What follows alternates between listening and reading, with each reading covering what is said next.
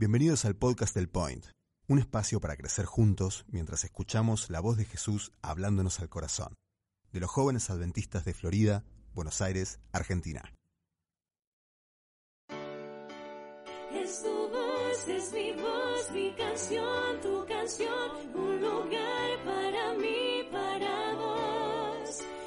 tu Dios, es mi Dios, digno de adoración y unidos alzamos la voz. Point, tu lugar de encuentro. Vamos a meditar hoy en un milagro de la palabra de Dios que está en el libro de Segunda de Reyes, en el capítulo 5. Es un milagro muy conocido y es una historia que a mí me gusta porque muchas veces Dios hace milagros usando a personas inesperadas. ¿no? En la Biblia tenemos muchos, muchos relatos, muchos milagros, pero en este caso Dios usó a alguien totalmente inesperado para hacer ese milagro. Segunda de Reyes, capítulo 5, versículos 1 y 2, una historia que vos conocés, dice, Namán, general del ejército del rey de Siria, era un hombre que gozaba de gran prestigio delante de su señor, quien lo tenía en alta estima, pues por medio de él había dado Jehová salvación a Siria. Era este hombre un hombre valeroso, en extremo, pero leproso.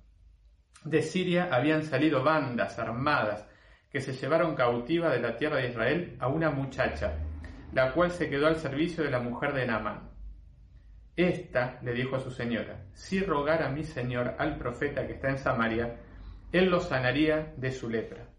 Vos escuchaste muchas veces la historia de esta muchacha. Es interesante que la palabra ahí que es muchacha es muchachita, niñita. Así que se puede calcular por el texto que esa nena que estaba allí sirviendo en la, casa de Namán tenía entre 10 y 12 años.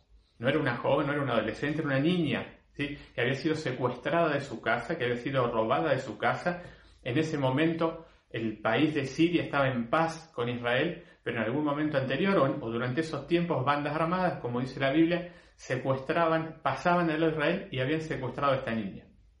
Y esta chica ahora estaba sirviendo en la casa de Namán, sirviendo a la esposa de Namán. Y Dios la usó a ella para hacer el inicio de un gran milagro. Solo que en, esta nochecita, en este, en este viernes, ya estamos comenzando el sábado, quería invitarte a pensar en tres o cuatro cosas que nos deja el testimonio de esta chica. En primer lugar, como te decía, Dios usa a personas que son inesperadas para hacer sus grandes milagros. Ahora vos ponete en el lugar de ella. Ella un día estaba una tarde en su casa, una nena de 10, 12 años, jugando quizá, podía haber estado en la compu, podía haber estado pensando, leyendo, haciendo la tarea. De alguna forma irrumpen en su hogar personas que ella no conocía, la toman y la secuestran y la llevan a otro país. Ahí abandonó su familia, perdió todo lo que tenía, su vida cambió totalmente en un instante. Y cuando uno piensa en esas personas, que las circunstancias de su vida son malas, son problemáticas, son difíciles, generalmente uno podría pensar que el futuro de esa persona no va a ser, no, no va a ser bueno, sino va a ser un futuro feliz, un futuro en paz, porque las circunstancias de su vida fueron negativas. Ahora, esta chica nos enseña una cosa y nos, nos da una lección espiritual en primer lugar. Ella podía ser esclava de, de, la, de la esposa de Namán, podía ser sierva de Namán, podían separarla de su familia, podían sacarla de su patria, podían otorgarle una vida peor que la que tenía, podían abusar de ella emocionalmente, físicamente, podían quitarle todo, pero lo que no podían quitarle era su esencia, era su corazón, era su fe. Ella podía ser esclava de Namán, pero no iba a ser nunca esclava de las circunstancias. Ella podían quitarle su patria y su libertad, pero nunca le iban a quitar lo que ella tenía en su corazón. Y eso es una gran lección para nosotros en medio de dificultades, tristezas, problemas. Yo no sé cómo está tu vida hoy. No sé cómo estás pasando toda esta crisis social, emocional, el aislamiento. Pero muchas veces las circunstancias hacen que nosotros perdamos nuestra fe y perdamos nuestra esencia. Las personas se, se enojan, nos ponemos mal, nos desanimamos, nos alejamos de Dios, perdemos la esperanza, perdemos nuestras ganas de vivir. Esta niña nos enseña en primer lugar eso, ¿no? Nos enseña que te pueden quitar todo, pero no te pueden quitar tu esencia, no te pueden quitar lo que vos tenés en tu corazón. no pueden quitarte tu relación con Dios, no pueden quitarte el amor que otros tienen por vos, aunque estés lejos, ¿sí? aunque hayan quedado atrás. Pero es una lección para nosotros no vivir pendientes de las circunstancias, no vivir pendientes de lo que nos pasa. Hoy tenemos un montón de información, vemos las noticias, lo que pasa acá, lo que pasa en Estados Unidos, lo que pasa en Brasil, lo que pasa allá.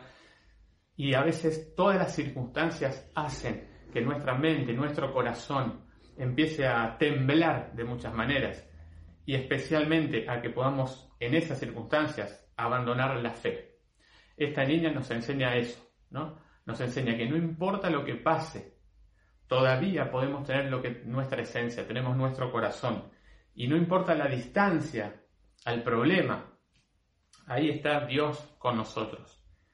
Hay tres cosas, tres lecciones espirituales en función de esa esencia, ese corazón que tenía esta niña, que yo quiero invitarte a pensar en ella, pero sobre todo pensar en vos. Ella sufrió, la separaron de su familia, la separaron de su nación, la obligaron a servir como esclava. ¿sí? Así que no hay duda que sufrió. No podemos decir, bueno, no pasó nada. Sí, pasaron cosas en, en la vida de esa chica, como pasan cosas en tu vida, como pasan cosas en tu hogar. Experiencias negativas, sufrimiento, tristeza, dolor, problemas, muerte, nos separamos de nuestros seres queridos, la enfermedad, miles de problemas que pueden afectar a quienes nosotros somos. Pero el dolor que ella sintió, en primer lugar, la primera lección que me gustaría que vos puedas pensar y, y analizar para tu vida, es que el dolor que ella sufrió, el problema que experimentó, no le hizo perder su fe. El libro Patriarcas y Profetas, que es un libro que está espectacular, dice que ella cuando estaba en Siria, en la casa de Namán, se acordaba todas las cosas que su mamá le había enseñado desde bien chiquitita. Y en la casa de Namán, ella recordaba la enseñanza de su familia y recordaba las enseñanzas acerca de Dios. Pero sabes que recordar lo que te enseñaron, recordar lo que aprendiste, no es tener fe. Vos estás mirando esta transmisión, en Florida, sos de los jóvenes de Florida o de algún lugar, y la mayoría de ustedes, como en mi experiencia, fuimos criados en la iglesia posiblemente. Y te enseñaron, fuiste a cuna, a primarios, a infantes, te enseñaron las creencias, te enseñaron las doctrinas, te enseñaron lo que tenés que hacer, te enseñaron los principios de la iglesia, las normas de la iglesia, la conducta que tiene un adventista para tener identidad, todas esas cosas que nos enseñaron, pero eso no es fe. Fe es caminar con Dios. Tus padres te enseñaron, tu familia se preocupó por vos, tu iglesia se preocupó por vos, de darte el contenido espiritual, pero es tu decisión la que marca la diferencia, es tu, es tu decisión con Dios y tu caminar con Dios y tu encuentro personal con Dios lo que es fe. Fe no es una doctrina, fe no es una creencia, fe no es principios que una iglesia enseña. Fe es una, una vivencia con Dios. La fe es algo personal, es algo real. Y esa chica tuvo que tomar esa decisión. Tuvo que pensar qué iba a hacer con su vida, qué iba a hacer con su fe. No era solo lo que le habían enseñado, era su decisión de vivir lo que le habían enseñado. Y esa es la pregunta que también te quiero hacer a vos. ¿Cómo está tu fe? Pero no me digas que vas a la iglesia, que te portas bien, que lees el folleto, aunque sea el viernes a la tarde, para no pasar vergüenza el sábado en el Zoom. No, eso no es fe. Fe es tu caminata con Jesús. ¿Quién es Dios para vos? ¿Es tu amigo? ¿Es real en tu vida o es solo una creencia? ¿Lo vivís con Dios cuando estás feliz? ¿Vivís con Dios en momentos donde te sentís triste, donde te sentís mal, esa niña tuvo que tomar una decisión. Nada, ninguna circunstancia, ningún problema, ninguna dificultad iba a hacer que ella renunciara a su amistad con Jesús. ¿Cómo está tu fe? ¿Cómo está tu relación con Dios? En medio de esta crisis, en medio de la soledad, en medio de los problemas, de las dificultades. ¿Estás manteniendo la fe, manteniendo la comunión? Encontrándote con Dios cada día, el dolor a esa chica no le hizo perder la fe. ¿Sabes que hay algo más que ella no perdió? y está en esos versículos, ¿no? Dice el versículo que leíamos, que ella había sido secuestrada, había sido llevada cautiva y servía, estaba al servicio de la mujer de mano Así que el dolor no le hizo perder la disposición a servir, el espíritu de servicio. Podía enfrentar circunstancias negativas, podía estar lejos de su casa, pero igual quería servir. Cuando una persona sufre, yo no sé si es tu experiencia, pero conozco muchas personas, sino que las malas experiencias de su pasado lo esclavizan, la esclavizan. Y cuando pensamos en las experiencias negativas, las dificultades como tuvo que enfrentar esta chica, muchas veces las personas se vuelven más egoístas. Se cierran en sí mismas, se ponen una coraza y se aíslan de los demás. Piensan que su problema es el problema más grande de todos, que su angustia es la más, la más grande, la más fuerte, que nadie sufre como ellos, que nadie los entiende, que nadie pasó por su experiencia y entonces cada vez se cierran más en sí mismos, cada vez sufren más por lo que están pasando, cada vez se vuelven más egoístas, más centrados en sus propios problemas y no miran hacia alrededor. Esta niña tenía un montón de problemas, pero seguía sirviendo.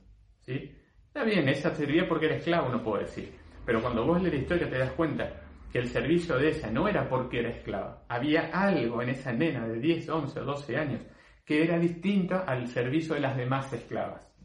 Porque cuando ella se acercó y le dijo a su, a su dueña, a su ama, le dijo, ¿por qué no, no le preguntan al profeta? ¿Por qué no buscan al profeta?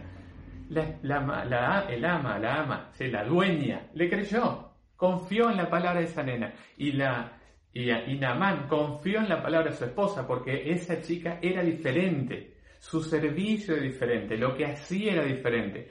Es más, cuando Namán va a su rey y le dice que una esclava le dijo que podía haber una solución a su problema, hasta el rey le creyó, vio una luz ahí, decir, esta chica es distinta, esta chica sirve, de verdad.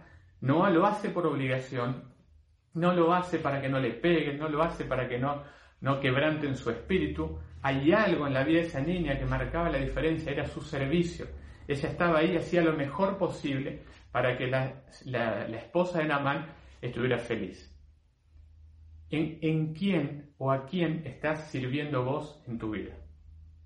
¿O será que en medio de este mundo más, cada vez más egoísta, donde las personas solo piensan en sus propias necesidades, nos ponemos a pensar en lo que necesitamos, en lo que queremos, en lo que soñamos, y entonces nos olvidamos de los demás. Vivimos en tiempo de aislamiento físico, los psicólogos, los sociólogos nos dicen el aislamiento es físico, el aislamiento no es social, no es separarse emocionalmente de los demás, solo físico. Sin embargo, cada vez hay más egoísmo, cada vez hay más desinterés y cada vez las personas se centran, se, centran en su propio dolor, en su propia tristeza, en sus propios problemas y nos cuesta mirar un poco alrededor. Esta niña nos enseña que aún en medio de las peores circunstancias, vos podés servir. Sabes que hay estudios eh, hechos por psicólogos, por eh, especialistas en salud mental, que dicen que cuando uno sirve eh, a, las personas, hace espíritu con un servicio abnegado, un servicio desinteresado, no un trabajo por el que te pagan, ¿no? que también está bueno trabajar y que nos paguen, pero un servicio, un acto de amor, un acto de altruismo, que cuando uno es altruista tiene ventajas para la salud mental. Por ejemplo, servir levanta la autoestima, porque uno se siente útil. Hacer algo por los demás te hace sentir útil, levanta tu autoestima. Servir pone en claro la perspectiva en tu vida. A veces nosotros pensamos que todo es oscuro, que todo es negro, que nadie le pasa peor que nosotros, que toda nuestra vida está mal, que nuestra familia es la peor que existe en el mundo, que nuestros hijos, que nuestros padres, que los vecinos, que la iglesia es lo peor que hay, que por qué me tocó la vida que tengo. Y entonces estás centrándote en tu dolor. Si mi vida fuera diferente, si mi pasado fuera diferente, si las circunstancias fueran diferentes, entonces solo te miras a vos, te miras a tu corazón y a tu mente solo en el espejo y te estás viendo todo el tiempo a vos. Servir te obliga a cambiar la perspectiva, te obliga a mirar a los demás, a buscar necesidades en los demás. Y entonces descubrir que hay un mundo distinto al que vos pensabas y que tu vida no era la peor de todas. Y que hay personas que están sufriendo ahí afuera y que vos podés ser útil para que ese sufrimiento se apague, se calme y su situación cambie. Por eso los especialistas en salud mental dicen que tenemos que ser altruistas, tener espíritu de servicio. Mejora nuestra autoestima, mejora la perspectiva de la vida, ¿sí? Eh, disminuye el estrés y sobre todas las cosas disminuye, y interesante para esta época, disminuye el aislamiento, la soledad y sentimientos de angustia. Servir a los demás mejora nuestra vida. Esa niña, yo no había estudiado psicología, no había tenido ningún seminario de salud mental, pero tomó una decisión. El dolor no le iba a, a cambiar su fe. Y el dolor, la tristeza, la angustia o el problema que estaba, que estaba teniendo no iba a quebrar su espíritu de servicio. ¿A quién estás sirviendo vos en tu vida? Busca a alguien. Yo te invito a que pruebes. Mira a tu alrededor, sacate de tus propios problemas, mira eh, por la compu, por los vecinos, de la forma que puedas, busca a alguien para servir, alguien en el, en el que vos puedas ser un instrumento para que la vida de esa persona cambie. El dolor no le quitó la fe, el dolor no le quitó su espíritu de servicio, y lo que más me gusta de esta chica es que el dolor no endureció su corazón. Muchas veces nos encontramos con personas, quizás esté pasando a vos, ¿no?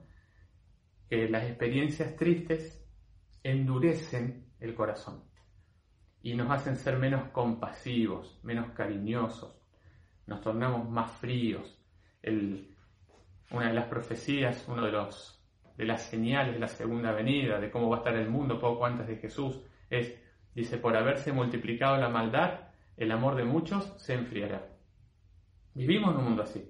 Y fíjate si ella no tenía maldad, si no había enfrentado maldad. Había sido secuestrada de su casa, había sido aislada de su familia, ahora era, tenía que servir como esclava. Pero ella no permitió que el dolor endureciera su corazón. Y tuvo compasión de Namán.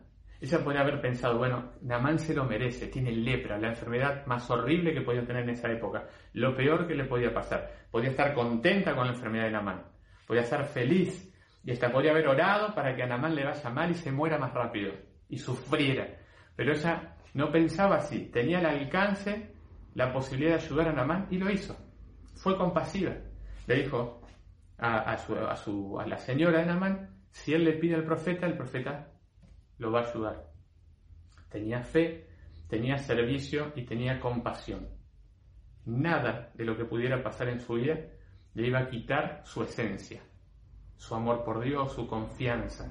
Y entonces demostraba compasión, una compasión que transformó la vida de, las otras personas, en este caso de Namán. San Mateo capítulo 5, Jesús dice versículos que son duros para nosotros, ¿no? Pero dice, oísteis que fue dicho, amarás a tu prójimo y odiarás a tu enemigo. Pero yo te digo, amad a vuestros enemigos, bendecid a los que os maldicen, haced bien a los que os odian y orad por los que os ultrajan y os persiguen, para que seáis hijos de vuestro Padre que está en los cielos, que hace salir su sol sobre malos y buenos y llover sobre justos e injustos. Ella no había leído esos versículos, vivió mucho antes de Jesús, pero lo vivía en su vida.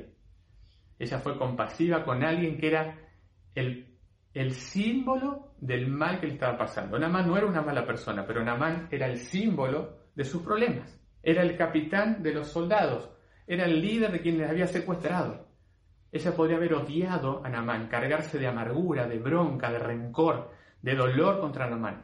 Sin embargo, no dejó que eso quitara su corazón y tuvo compasión y le dio la solución al problema de Namán.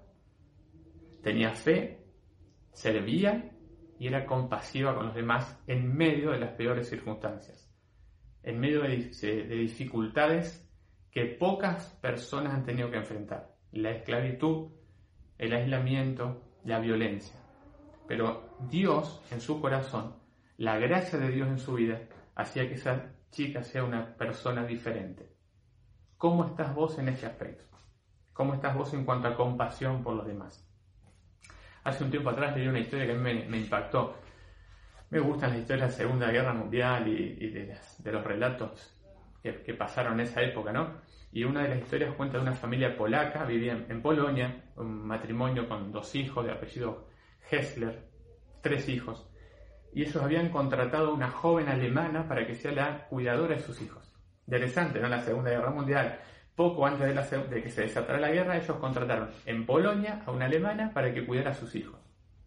Cuando empezó la guerra, Hitler con sus tropas invadieron Polonia y ahora la niñera, la cuidadora, tenía que tomar una decisión. ¿Volvía a Alemania o se quedaba con esa familia que eran judíos polacos? Así que si sabes un poco de la historia de la guerra, sabes que perseguían a los judíos. Así que esa chica alemana, viviendo con judíos polacos, tomó la decisión de quedarse con esa familia. Ante el riesgo de, que sean secuestrados, tomados prisioneros, el padre, la madre, los hijos y Elizabeth, que era la niñera, viajaron a otro lugar, a otra ciudad de Polonia más cerca de la frontera, tratando de escapar hacia Hungría, un país vecino. Y así que así se fueron. En ese lugar, la presión de, de lo que estaba pasando con la guerra, con la invasión, la sensación de que como judíos iban a ser tomados prisioneros, hizo que la mamá de la familia se suicidara. Quedaron los tres niños con el padre. Y Elizabeth, una joven alemana, varias veces las tropas le preguntaban a Elizabeth a quién, con quién estaba. Ella decía con mi familia, como ella era alemana, decía con mi familia. Ella salvaba a la familia Hessler. Pasó un tiempo y el padre y el hijo mayor, que tenía 11 años, tuvieron, escaparon solos hacia, hacia Hungría. Y Elizabeth se quedó cuidando a Ronan ¿sí? y a Lizzie, que tenían 4 y 2 años. Solo ella, quedó como la mamá de esos niños. Sabés que se intentó hacer de todo para salvarlos. Como eran judíos, eran más morochos, les blanqueó el pelo, les enseñó costumbres cristianas porque ellos no tenían, les enseñó a hablar eh, palabras en alemán que ellos no conocían, de, distintas cosas. Ellos tenían que, ella tenía que salvarlos. Muchas veces tuvo la posibilidad de volver a su país y de abandonar, de cambiar su vida por la que estaba pasando, todo ese sufrimiento, todo ese estrés emocional, pero no lo hizo.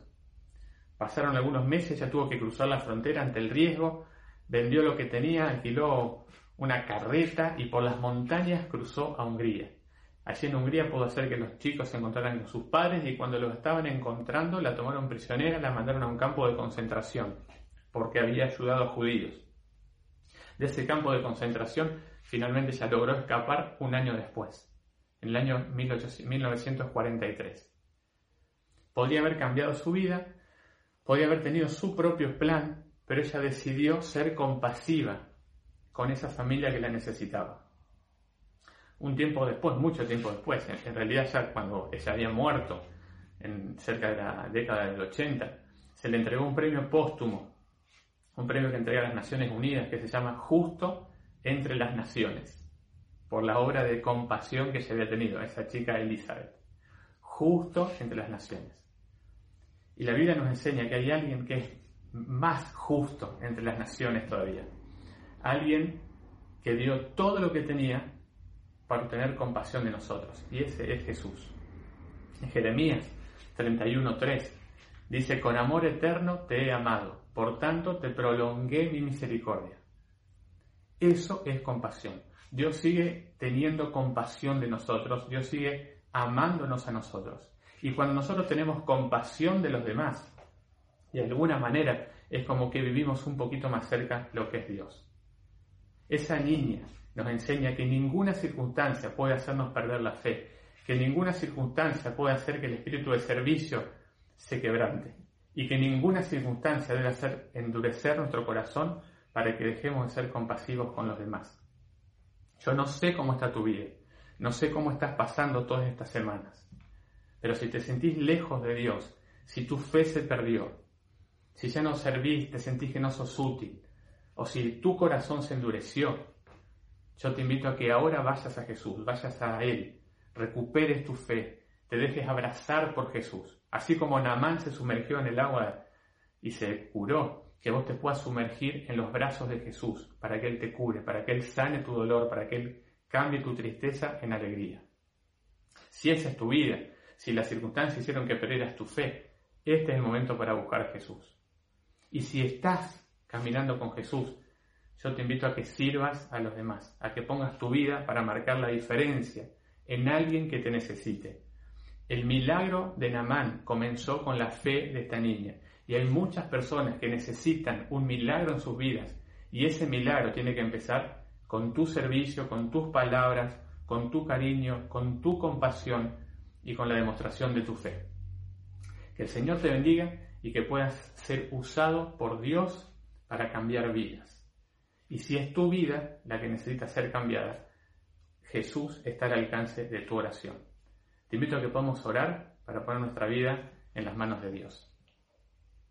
Querido Señor, muchas gracias porque sabemos que nos amas, que tienes compasión de nosotros, que nos sigues dando oportunidades para acercarnos a ti y quiero pedirte por cada una de las personas que están mirando esta transmisión para que se sienten, si las circunstancias los alejaron de ti, le hicieron perder la fe o endurecieron su corazón, que en este momento puedan entregarse a ti para ser renovadas por tu espíritu. Y Señor, también queremos pedirte que en medio de todo el dolor que hay en el mundo y en medio de todo el egoísmo que hay en el mundo hoy, tú nos puedas ayudar para ser instrumentos de milagro en la vida de otras personas que te necesitan. Quédate con nosotros, ayúdanos a disfrutar un lindo sábado. Lo pedimos en el nombre de Jesús. Amén.